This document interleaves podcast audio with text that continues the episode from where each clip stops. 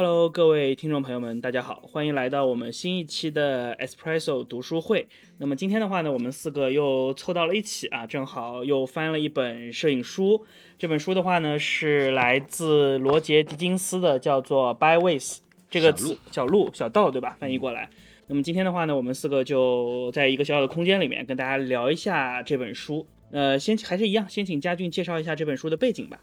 那个罗杰·狄金斯，他其实他算是一个摄像师，他他也不是一个电影摄影师，电影摄像摄像师吧，应该叫。对，就国内我们会把它叫摄像。啊，对对对对。然后他也是非一个非常杰出的一个摄影师，可以可以叫摄影师，也可以叫摄像师吧。对对对。啊，然后大家有有一部电影叫做那个《肖申克的救赎》，大家应该看的比较多，影史的嘛，叫影史 Number One，叫影史 Number One 是吧？影史 Number One 吗？豆瓣 Number One，豆瓣豆瓣豆瓣评分 Number One 是吧？啊，然后还有那什么《银翼杀手二零四九》、一九一七都是他拍的。对，零零七，他是长进的那个人吗？长进对，老无所依，对对嗯，都都是他那个。那么这本书其实是他一他一个生涯的一个摄影作品的一个。小合集，小合集吧，自选集嘛，这是自选集。然后它可能这个时间跨度其实也比较长了，估计也得有个四五十年的一个跨度吧。嗯，从他大学时期开始，好像就已经有，一直到他近期的一些作品。对对对，所以说这本书的它风格也是，大概如果翻翻阅这本书的话，看到它风格其实跨度非常大，包括题材的选择啊，风格的变化变化非常大，因为毕竟是从从一个青年时候拍摄的作品，跟到老年的作品，这么一个四五十年的跨度，所以说也可以，也可以说看到他一个对他对于他用一生的时间去他对于影像的一种理解、一种转变，其实都能在这本书这本书里面看到一些踪迹吧。是的，啊，嗯，大致情况就是这样。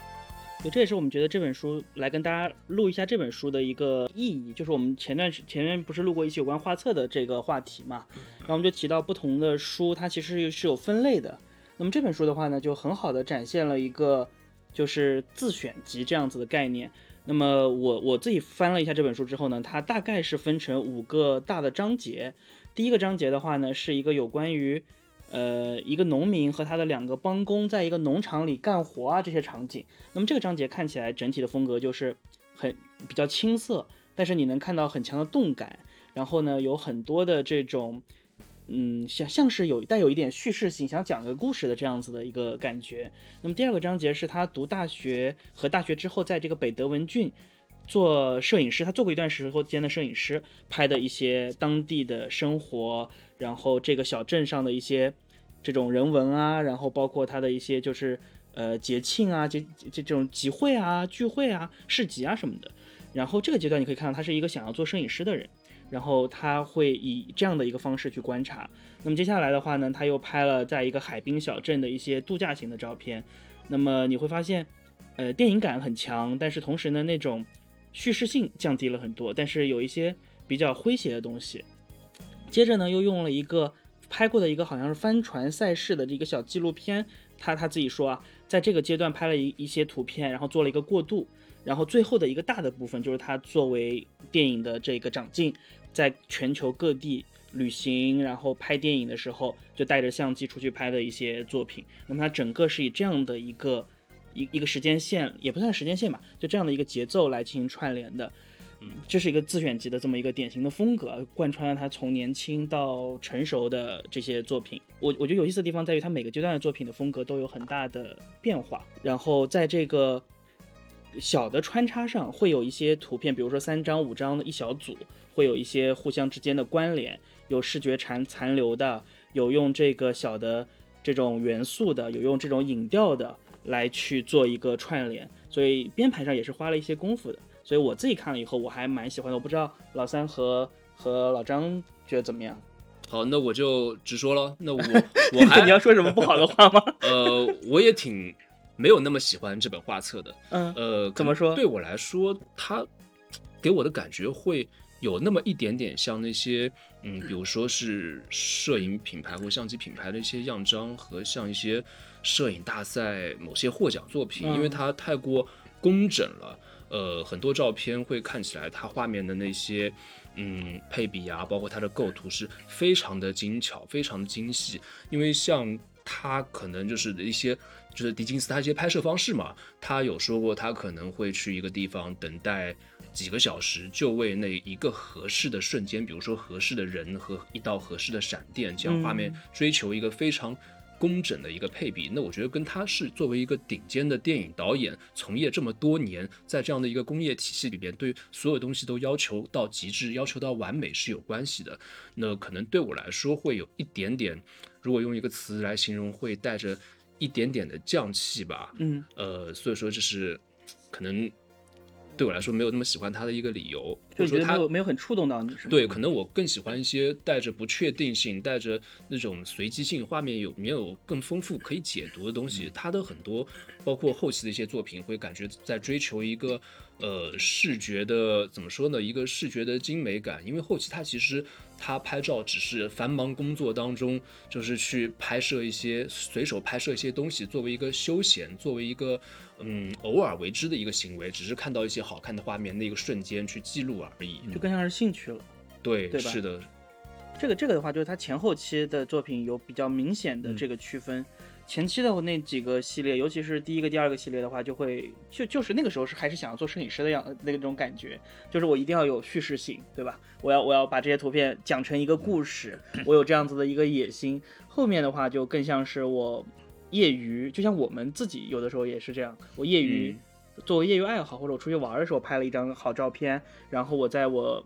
这这样，如果有机会出本精选集的话，我会有点舍不得，想把它放进去，这种感觉。对，可能像后面照片，对于我们来说，觉得哎这张照片有点我们自己在做照片收录的时候，感觉这张照片挺好看，哎那张照片在挺好看，但其实这张照片在这个地方拍的，那张照片在另外一个遥远地方拍的，嗯，因为他之前有说过，他当时去。比如说是拍摄电影嘛，然后可能在拍摄电影回程的火车上面，看见窗外有手伸出来，然后就拍下了那个瞬间。他也不知道那只手为什么伸出来，是谁的手，只是单纯的觉得画面很美，去拍一下。那其实我觉得这件事情对于很多人来说，对于我们或对于很多的一些摄影爱好者来说，都可以做到这样的事情。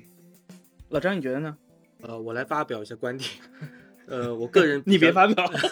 我个人更喜欢他前期的照片超过他后期的照片，因为我觉得前期的照片对我们普通的摄影爱好者来说有更多的可学习性。呃，首先大家很很明显的看到它前期的构图啊，可能都没有那么工整，但是呢，它会有更多的一些生活性、一些叙事性在里面。这个其实对大家就记录上生活当中会显得更加生动一点，因为后如果你拍一些呃四平八稳的图片啊，对于很多人来说就感感官上会有一些的。疲劳感可能是因为这样的照片太多了。另外一个就是，比如说他会用一些对比的方式来进行构图。呃，我记得印象很深刻的有一张照片，它是一棵树，把整个画面嗯分成了一个应该是一比二的一个黄金比例。然后左边有个人呢在推这棵树，右边呢又有一个什么人物的一个一个东西在那边，整个画面就被分割成两部分，然后会形成一些一定的对比。呃，看上去好像挺幽默的这种感觉。呃，我觉得这种对我们普通学。那个爱好者来说是更容易学习的一种方式，就是多用对比，多用呃框架的东西去表现这个构图。然后呢，另外一个我就想提一下，就是我们上一期节目当中说到关于画册的分类。这本画册明显是一个自选集，就像前面老三说的，他很可能这张照片他也舍不得，那张照片他也舍不得，所以他选择了一种方式，就是按照年，干脆按照年代来，从我年轻的时候一直选到我年纪比较大的时候，是这种顺序。其实，在上一期的节目当中，我我其实是赞同这种观点的。我认为，如果自选集选不好，还不如这样按年代顺序来讲。但是现在把这本册子翻了几遍之后，我个人感觉这种方式可能。就是对于一个摄影册来说，它的主题性太弱了，它没有什么主题性。呃，同时呢，它会让人觉得看起来有点枯燥，因为它其实关联关联性，包括它的构那个关于摄影摄影的思考方式，都是产生了很大的变化，不不断在变的。呃，而且你对这个人的生平又不像很多著名摄影师，他的生平是非常呃明白的，我们都能查到的，因为他本身不是职业摄影师，他是一个拍电影的人。他的资料可能不是很多，所以我们可参考的资料就不多。那这样的话，你看他的东西，有时候看的有点懵，就觉得有点枯燥。但是自传或者自选类的摄影册子可能都有这个问题。这个我我觉得我的观点倒是不太一样，我我是觉得它作为一个自选集的话，其实这恰恰是这本书最值得去学习的地方，或者是值得你去了解了解的地方。我们分两部分说啊，第一个的话呢，它从前期到结束，你可以看到一个。他虽然不是一个摄影师，但他某种程度上也是一个艺术家，对不对？对，就电电影艺术家啊。那么他整个从前期到后期的风格的不断的变化，他所关注的东西，他关从关注叙事开始，到更看重单一的画面，从更看重这种。所要表达的这种故事也好，或者是这种氛围也好，到最后会关注到整个画面的这种精致的细节。你可以看到，作为这样的一个人，他整个的一生是怎么变化的。我觉得这个反而是我，我觉得这本书对我来说最有意思的地方。另外呢，就是说，其实老张的观点，我我觉得就是从学习来说，我觉得后期比前期更好学。为什么呢？因为前期的话，它 叙事性太强了。也不是说叙事性太强，就至少他在那个阶段，他作为一个带有我要成为一个摄影师的梦想的这样的一个年轻人，他尝试去用这种叙事的方法去，比如说他第一个部分专门讲一个农民和他的两个帮工在农场上的发生的一些事情，你会想他会把这些东西串联在一起以后想讲一个什么东西，对吧？这个对我们很多人来说并不那么容易学，反而是后面的那些东西。如何去精美的构图，如何在画面中去实现一些小小的对比，小小的一些有趣的细节，这个其实我觉得是很容易入手的东西。对，我同意。它后期很多图片，它那些画面当中视觉重心的处理，包括画面里面元素的配比，就是都堪称教科书吧。对，你会觉得很多东西都是多一点嫌多，少一点嫌嫌少。前期照片其实它看起来可能没有一个太大可以。学习的地方，后期倒是我觉得每张照片都是对于摄影的一个，如果是你是摄影学习的过程当中，我觉得是非常好的学习的范例。对，还有就是，你就刚刚老老张提到说，他我们上期节目专门讲到画册的分类嘛，就我们对一本自选集，我觉得你或者说这种这种回顾集一样的东西，你不能要求它有太多的主题性，对吧？他本身不是职业摄影师，他不是一个。我我我我要去拍一个什么？他他不是这样子的人，他就是我一生中我拍了这些好照片，然后我想要把它放在一个集子里。他自己也说，这个可能为什么要出本摄影集，可能是一种虚荣。序言里面有讲到，他说为什么要出这本摄影集？是不是？他说也许是因为虚荣，嗯但我觉得他应该还是想对自己的呃最开始最初的梦想。做一个回顾，做一个交代，因为他最初就是想成为一个摄影师，虽然成为电影摄影师好像也差不多，但可能他还会有一个出摄影书、出摄影集的一个梦想。对，因为他在第一句话里面就说：“说我不是一个 still photographer，就是我不是一个拍摄平这个这个静态画面的摄影师，在我职业生涯的这个阶段，我也不会假装我是。”所以你可以从这句话就听到他其实。对于曾经年少时的梦想，还是有一些遗憾，对，带有一些遗憾。然后我又出了这本集子，就自己还是很喜欢的。这本书你你觉得怎么样，戴军？我们问一下书店老板的意见。我们说了这么，所以家俊会不高兴吗？我又不是出版社，卖的好坏跟我 没关系，心在心在滴血。我就进了那么五本书。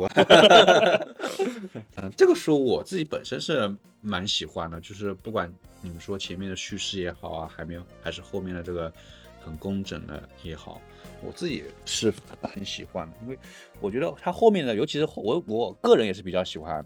后面的。对我跟家军我觉得他的这些构图啊，这些这些场景的选择啊，我觉得看着就很舒服啊。觉得这种大家可能看着觉得很舒服，然后觉得比较工整，觉得怎么样？但这个其实是很难的。嗯，当你去拍的时候，你会发现，哎，它并不容易做，并不容易做到了。这个对于焦段的掌握啊，包括。包括对于那个角度的掌握，其实都是很很考验功底的。就是说，为什么他前面其实没拍出，早期都没拍出重点，说明他早期也没有达到这种功底啊。嗯，只有在经历了他嗯那么漫长的十几二十年之后，拍摄电影的一些对他的磨练之后，他才能拍出这种这种照片。其实电影就是移动的照片嘛，就是每秒二十四帧的照片嘛。对，说大家如果，尤其是大家如果喜欢街拍的，我觉得后面后面这些内容啊，还蛮适合做一些参考的，就蛮适合学习的。学习的，我觉得都他，因为他很多都是在在街道上拍的嘛。而且我觉得，我觉得这本书的排版其实是值得看一看的。对，比如说在第七十一页到七十二页，我我我如果没有记错的话，我翻一下啊，不好意思。对，七十页到七十二页。我觉得是很有意思的一个一个东西。在这一页的话，你看它拍的是一个穿透了一个木板的一个一一一一一个木桩，对吧？然后在木板上钉了一些钉子，但是你看这个钉子的样子，就像是一个小狗，或者像一个动物。这个木桩呢，正好是插进了它的嘴里，然后就是好像是一个小狗在叼着一个东西的感觉。然后你再看翻翻过来这一页，就是一只狗从这个一个一个像防坡堤一样的地方一跃而下，跳到沙滩上，就这样子的一个一个对比，是很有意思的一个排版。它在画面中有非常多类似于这样子的小小的心思在里边，所以我觉得对我们自己，如果我要出一本这一年中的照片。我我我选出一些好的照片，做一个小小的集子啊。那么我觉得它的排版是很值得你去学的，因为你这一年不见得真正拍了一个主题，啊，对对吧？其实很多我们很多摄影爱好者，其实自己比如年终想做自己做一个总结，其实选出来跟他这种很像，就是什么呢？就是很多都是单幅，其实对，很多就是单幅了。后面就单幅就是居多了。后面其实我更感觉像一个扫街的册子，你知道吗？对，所以你刚刚说的，如果说这种视觉的一些贯穿和相互的补充和阐释，能够贯穿在整本书里面，我觉得那也是非常棒的。但就是后面可能很多东西看起来就像是一个并列的一个东西，对对对就像就是等于说是，比如说这两张，你看对就很有意思。呃，右边的话就是刚才老三提到过那张，在一个火车上有一个人伸出一双手，非常漂亮的一个场景，火车在疾驰，然后你看到这个草是动态的，对这个其实和维维姆维姆恩的斯很像。嗯，然后这张的话呢，就是一个老人坐在一个椅子上，旁边是一面墙，呃，是一个栏围栏。这个围栏上正好开了一个窗，这个老人的眼睛就就这个这个头的位置在这个窗的位置，一个是伸出窗的手，一个是窗后面的眼睛，这样的一个对比，我觉得非常非常有趣啊。对就是一个空间间内外的一个对对比，对不对？对，对这两张，我觉得还是有一个画面的那个相互相互画面当中交错的一个心理上交错和视觉上交错的这样的一个隐喻啊，所以这整本书中有不少这样子的一些小细节。小细节，所以我觉得这是很值得看的。所以其实听了你们说之后呢，我也觉得 叛变了是吧？不是叛变，就是有了新的一些思考。就是这本书其实从前期到后期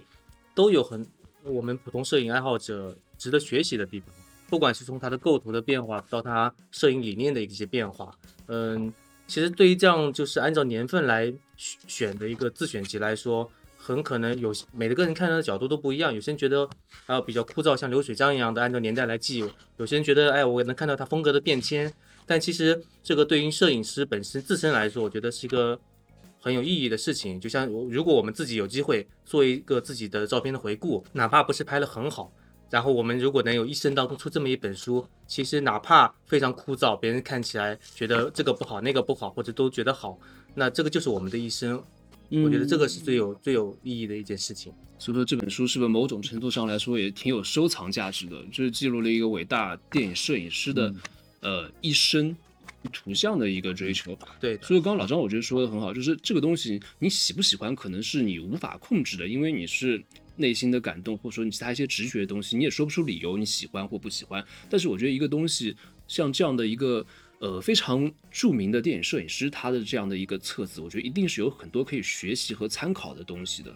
嗯所以老朱嗯买一本呗。现场现场现场二维码掏出来。对我来说，可能没有那么大，目前没有那么大的一个冲动和感动去买它，但也许我的人生经历到我到他那个年纪，嗯或者说几十年之后，当我回顾自己之前拍的一些东西，自己这样的一些历程，我能读懂他其中的许多的一些东西，读懂他为什么老年之后视角会有这样的一些变化，可能到时候我就会爱上这本摄影书了。对可能会有新的感动。对，反正我是花。钱买了的，就说我是真爱，我所以，我跟大家说我喜欢这本书，可不是 不是有没有可能是你老的比较早的？不 是心理年龄是不是已经七十多了？经历了五十年的摄影生涯，九十多啊。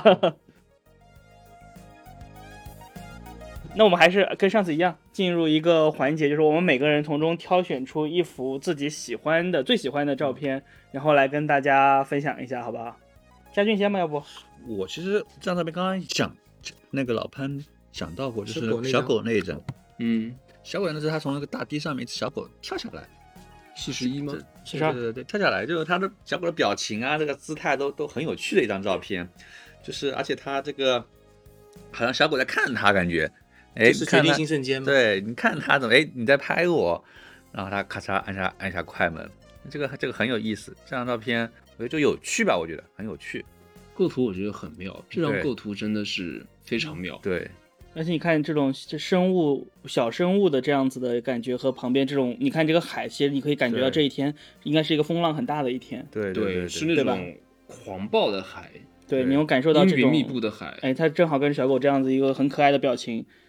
这这其实是一张挺挺厉害的照片的对。他能他能抓抓拍住这个瞬间。对，这本书里面其实不乏这样厉害的照片，但可能他只是说做对一整一整本的编排，可能对没有那么触动人心啊。对，或者说相对它它会相互没有关联，就是一个单纯的这么单一单一张照片，单张思维还是单张的思维。对我们不能对所有的摄影书都 要求它是这种主题性嘛，对吧？就是我就是上期我们讲的，每种摄影书你看的方法是不一样的。对对对对对，而且这张照片它还是运用了它经常用的对比的手法。它左边的照片是完全实的，狗跟那个堤坝还是这个斜坡都是在左边，右边呢它只是在海里面放了呃构图了一张一个是小栏栏杆一样的还是什么？嗯，我也不知道这是什么木棍。，反正是像一个棍子一样的在海里面平衡了一下画面。这个其实呃，对我们很多构图的时候，其实可以学到这一点的，就是整个画面你可以都在左边，但是需要做进行一些平衡的时候，你需要对画面的元素进行一些合理的分配。但我觉得对，但我觉得这构图形式还是蛮妙，大胆的。很妙，很妙。对，这个构图形式其实嗯用的人蛮少或者蛮少见的。而且而且他的构图是一瞬间构图哦，对，就抬起手的他因为这一下，他不他不可能等着这个狗跳下来，我感觉。有可能是有没有可能是 他把它抱上去，等它跳下来呢？哎，你不知道他最喜欢的那张照片就是是哪张？就是他有一张照片，嗯，一个公交站，嗯然后左边呢是有一位老太太撑着伞，嗯然后右边呢是公交站的有一个海报嘛，海报上是一个呃裸女，然后在晒日光浴，在一个阳光明媚的泳池边上。这样的一个画面，画面里面也充满了对比，比如说阴雨天撑着伞的老太太嗯和阳光明媚的海报里面的年轻女子。那这张照片说到刚才说的就是拍摄方式嘛，这张照片呢，它是经过这个公交亭，觉得这个公交亭挺好看的，看起来挺不错。后面还有个什么什么这个咖啡吧这样的一个天气，他觉得挺好看，然后就在那边等着，或者反反复复的走，走了几十遍，就有人经过呢就拍一张，有人经过就拍一张，但一直没有拍到他最满意的那个状态。直到这个老太太经过，这个老太太和这个画面中年轻的女子，然后处在这个状态，她拍下对比这张性拉满对她最喜欢的照片。嗯，比如说老太太盯着那个海报，她的眼神呢是是一些鄙视，对吧？是一些鄙视，还是一些回味呃羡慕，或者说回想起嗯自己的青春时光，就种种可以揣测的一些画面当中的故事性和情绪性，包括老太太在凝视这个海报，我们又在凝视这张照片和这个老太太，所以我觉得从中这样的那种视觉关系和画面里面一些精巧的左右的一个配比，画面左边有一个人物，右边也有个人物，和画面背后公交亭的那个柱子，把画面又切割成非常均等的纵向的四等分，整个画面呈现出一个既工整又活泼，充满着一些不确定性和可解读性这样的一个感觉。我觉得这是，嗯，他自己这么喜欢这张照片，我觉得肯定是有理由的。这是他最喜欢的是吗？对，不是我最喜欢的，那你最喜欢的是什么？那我最喜欢是一张它相对后期的一张照片，我不知道你们有没有印象，是一个穿高跟鞋的腿，啊，哦，在对在一个很阴影的阴影的画一，个逆光的，算是剪影吗？对对对，倒数第倒数第几张？我印象中，就这个画面，我觉得怎么说呢？我也说不上具体的原因，就是很打动我。他这个穿高跟鞋的两条腿，我不知道是雕像呢，还是什么，看起来特别的巨大，特别的像巨人一像是在样。火车站或地铁站的应样子。该是真的，雕像对哪有穿高跟鞋的嘛？对，后面是一个应该是欧洲火车站的顶棚那种感觉，画面当中呈现出那种就是一格一格的，像一个发散型的一个网状伸向上方，伸向天空。但他这个我不知道是蹲在地上还是处在很低的那个沟里面拍的，就画面中这个女人腿呢又显得非常巨大，有点恐怖的感觉。嗯，还是蛮奇妙的。老张你喜欢哪张？我喜欢第一百一十二页的这一张，这张图其实也是我们刚讲过的一张图。我们前面讲过一张图，我我再简单的描述一下，就是一个非常大的一个横的遮挡的呃一个墙一样的东西，其实应该是临时的，当中开了一些窗，嗯，然后一个老头子在阴暗的这边把头探着探着，但是没有探出去，看向外面的一个空间。外面的空间明显是有房子，就是有居民或者说住宿的地方。呃，我觉得这个张照片很有故事性，就让人在想这老人在看什么，然后他为什么会在这个阴影的角落里看着外面这个世界？他是不是施工？看这个衣服，有可能像施工人员的那种感觉。呃，就是这种空间的嗯比较跟这种贯穿的方式，呃，会让人对他的拍摄的现场会很好奇，然后呢，对他本身处在的视角也会有一定的代入感。我觉得这张照片就是会让我觉得很有趣。有些照片并不一定要多大的意义，你看着他觉得，哎，你会思考一些东西，会可能会觉得还挺幽默的。我觉得这就是一张好照片。我最喜欢的照片其实是相对来说比较前期一点的，有一张跨页的图片，这是一张像是一个广阔的这种草原或者平原上，远处有一点点的若隐若现的山脉，也不是那种很高的山啊，是那种贴着地平线的山脉。然后在画面中呢，有几棵树，右边呢是一棵巨大的，这个是什么树我都没见过，感觉像是非洲的这种。嗯，这种感觉我也不知道这我感觉像是一棵死掉的树，然后上面被藤蔓给缠满的那个感觉吗？对，我不知道，就是像就就像是被施了魔法的一棵就有一定树一样。生命力但不多的一棵树。对，然后很 奇怪，总之很奇怪。画面的左边呢是四棵比它要小一点、更远一点的树啊，更远一点的树显活着。对，明显是活着的。然后这棵树其实应该也是活着，但它以一种非常非常阴影的这样的方式处理了前景的树，而远景的树呢，相对来说看起来就就不会有这种非常压抑的感觉。就这张图片，我自己非常喜欢，我觉得它带来的这种视觉的冲击是很强的。因为我之前不是在良渚拍过一组这种树的宝丽来嘛，嗯，然后我觉得就是能够你看到那种树它呈现的不同的形象，我觉得这这个是有趣的地方。而这张图片更有趣的地方是，它在这个形象之外，去赋予了树有关于生与死的意义。也许是我们作为观众去臆想的、意会的东西，但是至少你眼看的时候，你会去考虑的问题就是刚才老老老老老三说的，对吧？你你会觉得这是一棵被藤蔓缠满了、已经失去生命的树，那么它到底有没有失去生命？其实我们不知道，但它的视觉冲击力是很强的。还是在对比，其实这张图。对嗯，它就用了很多大量的这样子的方式来进行。好的，那这就是有关于这本书的内容，还是一样啊，我们会在社群里面呢上一个团购链接，呃，价格也是非常好的。还有还有翻书视频，啊，对，还有翻书视频，对对对，对，我们也会把之前那一期翻书的视频补上，对吧？嗯。那个原美树子的那本书，所以欢迎大家加入我们的社群，然后一起来看书，一起来聊画册。那么这本画册的话呢，就聊到这里，我们下一期 Espresso 读书会再见，拜拜。拜拜。拜拜。拜拜。